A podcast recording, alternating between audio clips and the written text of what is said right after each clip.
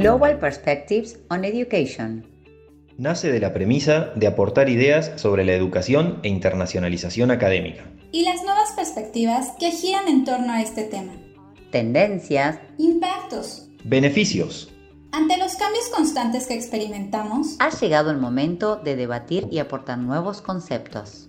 Somos Open Metier y en este espacio invitamos a expertos, académicos, profesores, alumnos, emprendedores que saben de esto que queremos que ustedes conozcan. Willing to learn from others. Comenzamos. Hola, ¿cómo están? Mi nombre es Blanca Mafioli, les hablo de Open Metier y es un gusto eh, compartir otra vez este espacio al que llamamos Global Perspectives on Education, que la idea es seguir hablando de la educación internacional, de los, de los retos que se vendrán y seguir generando más que nada un espacio de internacionalización y más que nada en, este, en esta contingencia sanitaria. Y bueno, les quiero presentar, tengo mucho gusto de presentarles a Javier González Núñez, eh, él está en Bruselas, y Javier es CEO de Tonic Teaching, docente de Bachelor, Master y MBA en Europa, Asia y África, conferencista, consultor en finanzas y estrategia. ¿Cómo estás, Javier? Todo bien, todo bien. Gracias por la invitación, por tenerme y un placer compartir con, contigo y con las personas que vayan a escuchar esto, obviamente. Qué bueno, y hablando de nuestra pasión compartida, ¿no? Que es la, que es la educación y, y el emprendimiento y la educación, que es un poco lo que hacemos en, en Tonic Teaching. Qué bueno, justamente compartiendo esta pasión de la educación internacional, eh, es que me gustaría que, que, bueno, que nos compartas qué, qué haces eh, y qué valor le das a la educación internacional. Bueno, qué valor le doy, lo que más, ¿no? Eh, a eso dedico casi todo mi tiempo, ¿no? Pero, pero lo que hacemos es, realmente eso. Eh, nosotros somos, somos, docentes de primera, de primera mano y lo que hacemos es eso, pues docencia en diferentes universidades del mundo porque hay un interés no solo para el estudiante de irse afuera a estudiar y aprender cosas nuevas, nueva cultura, etcétera, pero también para los docentes ver diferentes formas de docencia, diferentes formas de aprendizaje, eh, diferentes formas de, enseñar también, obviamente, eh, diferentes estructuras, tanto a nivel político como a nivel de la universidad misma, eh, diferentes sistemas educativos. O sea que viajar es lo que te hace, te hace una persona completa, ¿no? Esto, esto dijo un escritor francés, que, que no hay hombre completo, hombre con un gran H, ¿no? Hombre o mujer completa si, si no ha viajado mucho. Eh, y, eso siempre, siempre hemos creído en eso y está un poco en nuestro ADN, tanto, tanto el mío como el del otro fundador de eh, Sebastián de, de, Tonic Teaching, que era eso, era hacer el mundo más pequeño para poder eh, dar clases en todas, en todas partes, viajar, viajar lo, máximo posible y compartir con toda modestia, obviamente, y humildad lo que nosotros sabemos y sobre todo aprender y retroalimentarnos. Y, y, cada viaje adicional, cada curso que demos en otro sitio, es algo más que podemos compartir en el, en el futuro y, y, es lo que estamos haciendo ahora. Estamos en, en bueno, en total en seis universidades, eh, China, la India, Benín, Francia, Bélgica, España. Eso es a nivel de, a nivel de docencia y a nivel de conferencias, que también damos conferencias orientadas a finanzas, eh, negocios y educación, pues ya son, pues con esta charla, 16 eh, países. O sea que, eso es bastante, bastante interesante. Y, es lo que hacemos. Y, también en un entorno muy específico que es el entorno del COVID, ¿no? Eh, ¿qué, es la estrategia de, ¿Qué es la estrategia de negocios si no es tener en cuenta el entorno, ¿no? Exacto. Eh, y, eso, y eso lo ha cambiado todo y, queda a veces un poco mal decirlo, pero para nosotros ha sido una oportunidad. hablo a nivel de negocios, obviamente, apartando toda toda la crisis sanitaria, humanitaria, etcétera, eh, en la que no, voy, no voy a entrar, obviamente, porque no me, no me, no, me toca. No, no, soy virólogo, no soy ningún experto en temas sanitarios de esa índole, por lo menos. Claro, ¿Cómo eh, te encontrabas previo, al, al, previo al, al, al COVID? ¿cómo, ¿Cómo, te encontrabas en tu trabajo habitual? ¿Asistiendo a universidades o, o, virtualmente? ¿Cuál era, cuál era tu, tu, centro principal que te llevaba el, el tiempo ¿no? en, en, en, tu trabajo como, como profesor, como educador? Bueno, yo siempre he tenido un, enfoque muy, muy online, muy enseñanza, muy enseñanza virtual, porque eh, yo estudié programas en línea, etcétera. O sea, yo siempre he creído en la, en la calidad y en la oportunidad de la, de la, docencia y la educación online. Es verdad que eh, dábamos mucha clase presencial y de hecho íbamos a dar solo clases presenciales. Que hasta te llevaba a viajar, ¿no? A otros países o países que mencionabas. claro, llevaba a viajar un montón, con los costes añadidos, etc.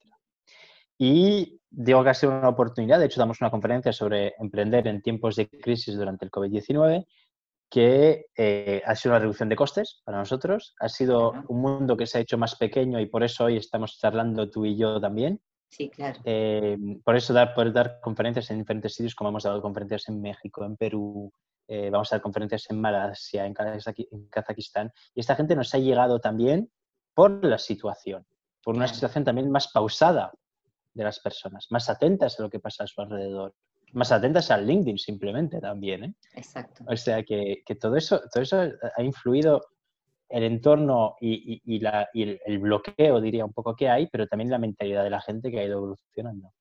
¿Y cómo te sientes al respecto de, este cambio, esta evolución ¿no? de, de la virtualidad, de, de sentirnos en la presencialidad virtual, ¿no? Llevarlo a, las emociones, a internacionalizarnos como estudiantes, los profesionales y, el networking que, lleva a toda esta vinculación. Sí. Bueno, yo a nivel empresarial me siento bastante bien con ello, la verdad. Eh, como te dije, fue una, fue, una oportunidad a muchos niveles, ¿no? Tanto a nivel de, de ventas como a nivel de, como a nivel de ingresos como a nivel de reducción de costes. Pero, pero también creo que va a ser un, momento histórico. No quiero ser aquí un profeta, lo que sea, ¿no? Pero histórico en el sentido de o la educación virtual se va a convertir en combinada con la presencial, obviamente, yo creo que vamos a ir hacia una, una, educación más eh, blended, que es una combinación de presencial y online, ¿no? Pero eh, hay muchos factores, es que no te lo puedo resumir en una, en una frase, ¿no? Eh, hay primero, primero que todo una cuestión de calidad. Estamos viendo que hay cada vez más contenido online, más clases online, etcétera, y va a haber un desafío, un pacto que tengamos que tener los docentes de decir, vale, generar contenido de acuerdo, pero contenido de calidad. ¿Cómo encontraste eso? Hablando de, lo que es el contenido, ¿no? Trayendo el contenido de, calidad. Em, ¿Crees que ese contenido de calidad eh, ya estaba en, los profesores o hay profesores que deban adaptarse a ese cambio y flexibilizarse y aprender otras herramientas para, poder brindarles a, su público, ¿no? Sí, bueno, totalmente, totalmente. Eh, enseñar eh, o dar una clase en línea o una clase presencial es totalmente diferente. Claro. Es que hay, mil, mil, mil, desafíos.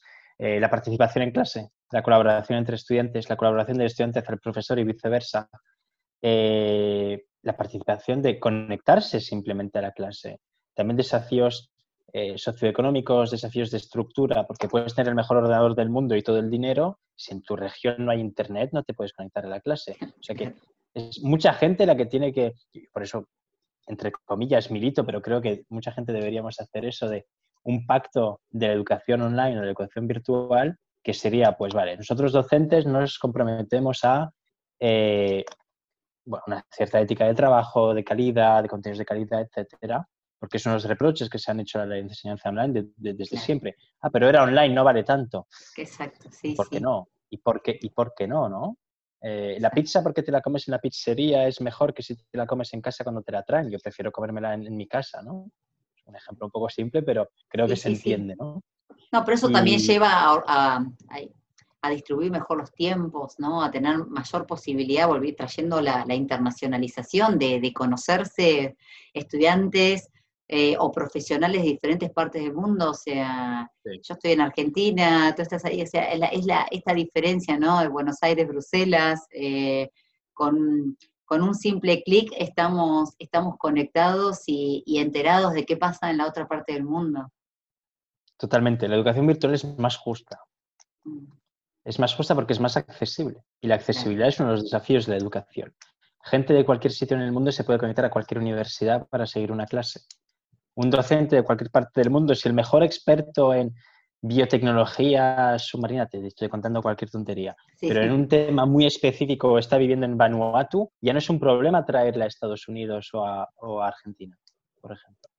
O sea que es, más justa, es más justa para todos, es más justa para los docentes que dicen, ah, pues yo quería dar clases en Nebraska, pero Nebraska me queda un poco lejos y además es muy caro. Es más justa para el estudiante que la carrera que quiere estudiar está justamente en Austria, por ejemplo, pero vive en Argentina y es complicado desplazarse por mil razones. Es más barata también, pero para que sea más barata, todo el mundo tiene que, cumplir algunas pautas, las universidades, los profesores eh, y los padres también a la hora de, a la hora de invertir, ¿no? Pero, pero creo que es, es, la educación más justa que hay. Y, además ya no hay límites de, de aulas, no hay límites de infraestructuras. E, e, es una aceleradora a muchos niveles de educación online. Y varía mucho entre las enseñanzas con las diferentes, eh, con las diferentes universidades o, las charlas, ¿no? las conferencias que haces en el número de, participantes o, lo, que es también la, eh, las plataformas que utilizan, o sea, y notas o trabajas con tu propia plataforma, ¿cómo, cómo manejas todo eso? Bueno, por trabajar creo que ya hemos trabajado con todas, ¿no? Eh, ayer estaba conectado con, con China y me mandaron una, una aplicación que no, me acuerdo ni el nombre, pero es una plataforma china que será el Zoom chino. Wow. Y, que también estás con China, ¿verdad? ¿No? Hay un proyecto ahí. Sí, bueno, hay un proyecto, eh, ya damos clases allí, de hecho dimos clases en, en marzo, abril, dimos unas clases de, de, de Haití y, hay más proyectos de conferencias y, demás, eh, demás cosas, de ir allí a dar clases también. No es el momento, obviamente. Claro. Pero, pero, bueno, hoy lo maneja, hoy, hoy lo hacen todo virtual igual, o sea, se están internacionalizando en diferentes universidades. Eh, ya es Asia, ¿no? Bueno, con India también hace, hace mucho tiempo que, bueno, como en la presentación estás en, África, en, en, Europa, ahora en Latinoamérica también, en Perú, me habías mencionado, ¿no? Perú, México, eh, próximamente Guatemala también. Sí, sí. sí. Eh, es lo bonito, lo único malo es que para un apasionado del viaje como yo ya no se puede, se puede uno mover, ¿no? Pero, pero a nivel de, obviamente, de negocio y a nivel, y si no hablamos de negocio también, a nivel de educación, es una oportunidad genial.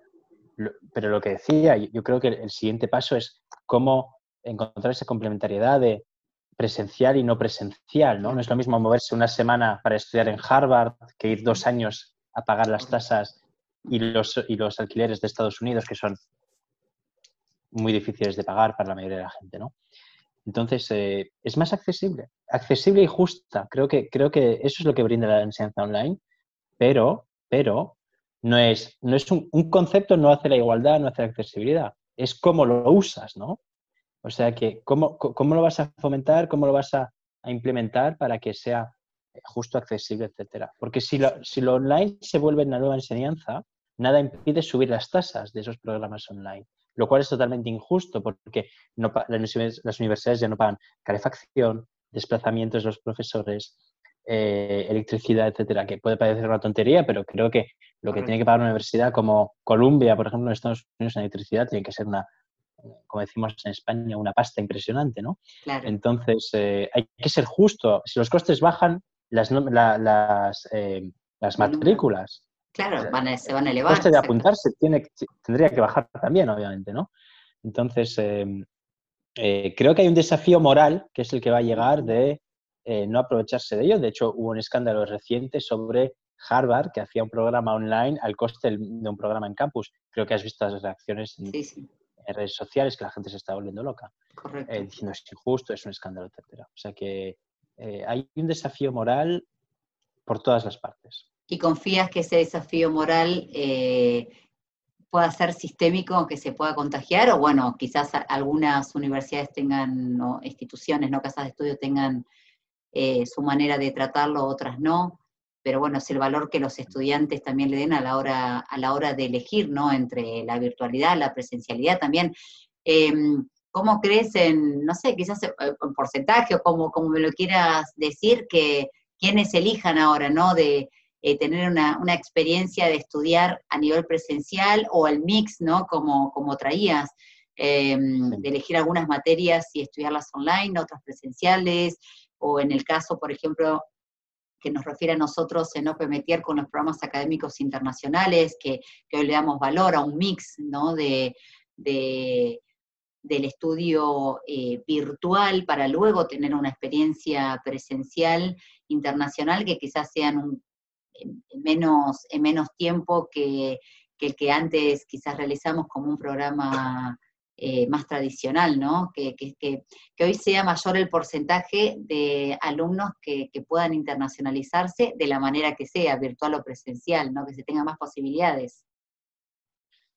Totalmente. A ver, si confío en lo que va a pasar, la universidad y el mundo de la educación es un reflejo de la sociedad misma. O sea, que hay gente eh, de izquierdas, de derechas, honesta, no honesta, eh, que le gusta el rosa, que le gusta el azul, que le gustan las flores, que no le gustan, que le gusta mucha luz eh, para dormir o que no haya luz de nada, que la puerta esté abierta o que la puerta esté cerrada. ¿no? O sea que habrá de todo, habrá de todo, como, como siempre ha habido. ¿no? yo sé dónde me quiero colocar yo y creo que tú también y más gente con la que podemos trabajar o con la que hemos podido trabajar. ¿no? Entonces, las responsabilidades de cada uno al final. Lo que sí eh, sería una forma de fomentar esas responsabilidades que las universidades e incluso los gobiernos, porque solemos depender del Ministerio de la Educación de cada país, eh, haga lo propio, haga lo propio y fomente, y fomente las cosas. ¿no? Ah, tu segunda pregunta que era a nivel de eh, esa combinación de quién va a elegir qué, para qué carreras, etcétera, va, va, a depender. Va a depender realmente yo creo que hay una modalidad, sea online, presencial o, distancial, que es diferente de lo online, ¿no? Lo distancial es yo doy clases y para que tú sigas mi clase tienes que conectarte al mismo tiempo que yo, y lo online es la clase está grabada y te puedes conectar a las 4 de la mañana si tienes un insomnio, Entonces, eh, una modalidad para cada actividad. Eso es lo que yo preconizo. Eh, no tiene ningún sentido hacer una actividad práctica de grupo online, si se puede hacer en el campus. Estamos de acuerdo, supongo. Pero ahora, la teoría eh, macroeconómica de oferta y demanda. ¿Por qué habría que ir, 4.000 kilómetros más lejos o 1.000 kilómetros más lejos si queremos ser internacionales? Sí, sí, sí. Eh, y no verla en línea para ver la teoría. No tiene, tiene poco sentido también. Tiene poco valor, no es que no tenga sentido, es que tiene poco valor agregado. ¿no? Entonces, yo creo que una actividad para una modalidad y combinar lo mejor de cada mundo para dar el mayor valor al estudiante, que al final no es el cliente, pero es el que beneficia de la, educación, no se beneficia de la educación. Es más un beneficiario que un cliente, obviamente. Sí, y por último me gustaría preguntarte, eh, conozco que, que, tenés ahí un programa de, para emprendedores, ¿no? De, emprendimiento, donde quizás ahí, no sé, me dirás vos si trabajan, eh, participan eh, alumnos, estudiantes y a la vez profesionales, si hay, una especie de, tutoreo y seguimiento y una conexión a nivel internacional. ¿Qué valor le das a ese programa? Que lo considero que es muy maravilloso. E, e, esta pregunta te puedo hablar de ella durante 12.000 horas, ¿no? Pero es un poco largo para un podcast. Eh, pero resumirlo, el valor que, le resumirlo, Resumirlo, resumirlo rápido, muchísimo valor. Es uno de los desafíos, también hablamos de desafíos, sería, podría ser el tema de una charla, de hecho. Desafíos de la educación, eh, es, ese, gap que existe, ese, e, ese desliz que hay, ¿no? Esa, esa frontera entre el mundo de la educación, entre el mundo universitario y el mundo de la empresa. ¿Cómo es posible que haya estudiantes que llegan el primer día a la empresa y no saben escribir un email? Pero sí, la teoría de finanzas, del índice de rentabilidad, de, sí, de rentabilidad, eh, lo conocen muy bien, pero no tienen eh, habilidades blandas, las que ya hemos eh, podido comentar. Entonces, el objetivo también de un docente es conectar el mundo de la universidad, el mundo universitario con el mundo de la empresa, porque al final la universidad alimenta a la empresa y la empresa debería entenderlo con eh, ayudas a las universidades también. O sea que hay una colaboración que ya no, no podemos trabajar como segmentos totalmente diferentes. Eso definitivamente. Eh, a nivel de, también lo que se llama la red, ¿no? O el networking, cuando uno quiere ser eh, muy americano, es esencial también.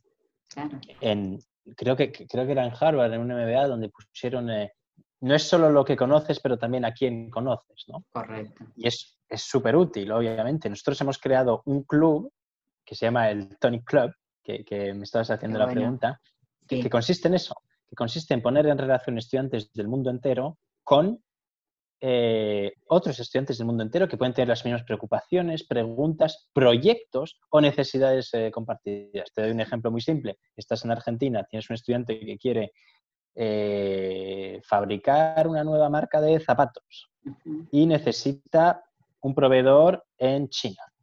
Pues qué genial, hemos dado clases allí, o sea que conocemos a gente que tal vez esté en un proyecto que pueda ser útil para esa persona y una vez más, es poner en contacto para hacer el mundo, el mundo más pequeño.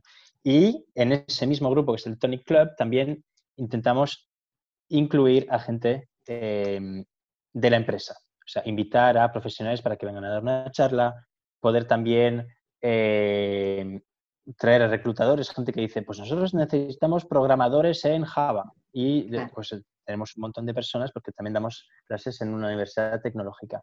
Y es hacer también ese, ese link entre la universidad y el mundo profesional y obviamente es con estudiantes a los que hemos dado clase que nos parece que tienen también esa mentalidad de emprendimiento, de eh, visión internacional, de ambición de, crecer, etcétera, etcétera. O sea que creo que, eso es también, hablamos de, deber moral, ¿no? De los profesores, creo que ese es uno también, de, abrir un poco la visión a los estudiantes. ¿no? Te doy un ejemplo muy, muy simple. Yo doy clases en un MBA en la India de, bancas y, de banca y finanza y doy, y doy una clase que es eh, fusiones y adquisiciones, pero internacionales. Y, y, otra de emprendimiento también. O sea, que puedes ver realmente perfiles diferentes así Totalmente, o actitudes diferentes dentro de la misma clase. Y qué rico eso, ¿no? Pues, genial, súper genial. Además son 160 y, tienes un montón, y aún así se puede hacer que colaboren, que trabajen en grupo, eso es otro desafío, pero es eh, súper interesante. Y, estos estudiantes pues viven en un país que es un continente, que te voy a contar, si vives en Argentina, que tenéis un país gigante, ¿no? Sí. La diferencia es que allá hay muchísima gente. Eh, Argentina es bastante poco poblado comparado con la India, que son 1.400 millones de personas. Entonces, cuando yo estuve allí trabajando hace tres, años, tres, cuatro años ya, eh, lo que nos decían es, ¿por qué voy a mirar afuera si tengo una de cada cinco personas en el mundo que ya vive aquí, ¿no? Y esta generación, esta, esta es la primera generación que ya está, está, diciéndose, pues no, nosotros tenemos la ambición de irnos fuera, queremos eh, conquistar otros mercados, etcétera. O sea que también creo que el, lado internacional eh, es, es, un tema que ahora es, es, muy, muy, muy conocido y muy, muy aceptado y, y, que gusta simplemente. Tengo una anécdota muy, muy personal que, que, y siempre hay que acabar con una anécdota personal, ¿no? Eh, el día que le dije a mi madre que dejaba la banca, creo que se le había anunciado que tenía eh, una enfermedad que me iba a crecer una segunda cabeza, no habría puesto otra cara. Me dijo, pero, pero ¿por qué haces eso? Eh, tienes un trabajo aquí en el banco, te pagan bien. Claro, claro. tampoco me pagan tan bien, ¿no? Pero, pero yo pero tenía esa, esa seguridad, ¿no? claro. claro, yo tenía esa ambición de ir a ver otras cosas, otras culturas. Bueno, y me fui de Bruselas a la India, lo cual era un cambio, te puedes imaginar, ¿no? Eh, y, yo tengo una cosa muy clara en mi cabeza, es que de no haber ido a la India no tendría para nada la misma vida. Nunca habría sido docente para empezar, porque empecé allí. Eh, nunca habría montado la empresa que tengo hoy. Nunca habría trabajado en los diferentes países porque luego me fui a Marruecos, luego me fui a Luxemburgo. O sea que el hecho de haberme ido a internacionalizarme, entre comillas, eh, a mí me cambió realmente la, vida y las perspectivas de, futuro. O sea, que no solo a nivel personal, pero también a nivel, a nivel profesional y esto podría ser eh, un, tema de que hablaremos más al detalle en otro sí, Qué, hermoso, qué, lindo que, que, cuente esta experiencia eh, personal, porque es el, el valor y también lo que lo que a nosotros, eh, por eso nos, que nos gusta que los estudiantes internacionales y los profesionales vivan la, experiencia internacional, hoy que se puede vivir virtual, se puede elegir después, ojalá podamos eh, seguir también en la presencialidad internacional, ¿no?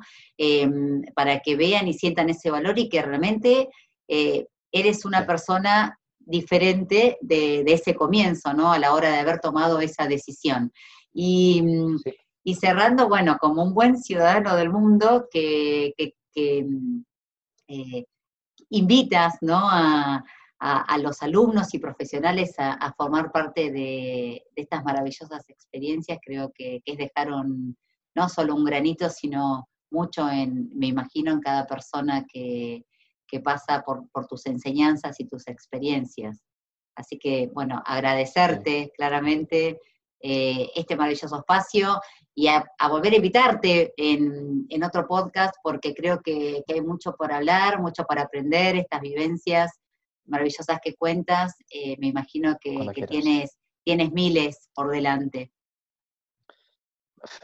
Miles por delante y, alguna, y alguna ya vivida, ¿no? Pero, pero lo bonito es que, hay un cantante francés que, dice una frase que os voy a intentar traducir, que es una, canción que a mí me encanta y que de hecho conocí en la India también, eh, que es, tengo esa fuerza de pensar que lo, que, lo mejor está por llegar, ¿no?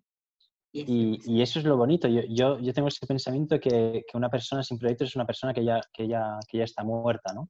Entonces, eh, te dije, vino lo de este club, además de la docencia, hay mil proyectos más y alguno que, que, ya hemos eh, podido conversar, ¿no? Eh, y, hay más, eh, hay, más proyectos. Tenemos un proyecto también de, movilidad internacional, porque es muy fácil decir, hay que internacionalizarse. Vale, ¿cómo? Eh, yo cuando encontré el puesto en la India fue, fue, realmente suerte. O sea que hay todavía demasiadas pocas herramientas que ayudan a la internacionalización y es nuestro deber también poder, poder acompañar. Los que hemos tenido la suerte de poder hacerlo, ayudar a los demás a que lo hagan porque el beneficio es, inconmensurable y, no se puede contar, hay que vivirlo realmente. Sí, qué bueno, qué bueno. Y para los amantes de la internacionalización, entender el beneficio que trae es, es muy rico eh, este espacio y te compartir. Em, Javier, ¿quisieras compartir eh, eh, dónde, encontrarte en las redes? Sí, bueno, LinkedIn, la verdad es que es donde vivo últimamente. o sea que Javier, Javier González Núñez, soy, muy, soy muy arrogante, o sea que he añadido profesor Javier González Núñez. Y nada, pues eh, Tonic Teaching, supongo que también lo, compartirás en el, post. Y, lo bonito es también, también el, Tonic Club, que nos gustaría poder, eh, poder promocionar como una, plataforma eh, de conexión interestudiantil y con una, componente importante profesional de conectar a, gente que tenga las mismas preocupaciones en el, mundo entero. Y, y ese es un pensamiento que, que yo siempre tuve también, ese, eh, si yo lo siento, si yo lo pienso, si yo lo he vivido, seguramente hay otras personas que también lo han sentido, lo han pensado y lo han vivido. O sea que no hay que creernos demasiado excepcionales y, y, poder eh, compartir y, conectar con gente que es como nosotros, que, que al final hay mucho. Muchas gracias, eh, Javier. Y como, como traje el inicio, y ya te lo he dicho, somos seres relacionales y qué bueno que que podamos conocernos, que, puedas contarnos eh, parte de tu historia, de tu presente, de tu pasado, de tu futuro, de lo que vendrá. Y bueno, te esperamos en otro, en otro podcast, por supuesto. Y muchas gracias a todos. Eh, espero verlos en el próximo episodio. Gracias. Un placer. Hasta la próxima. Y la próxima tomando unos mates y hablando de, internacionalización y de emprendimiento será mucho más, mucho más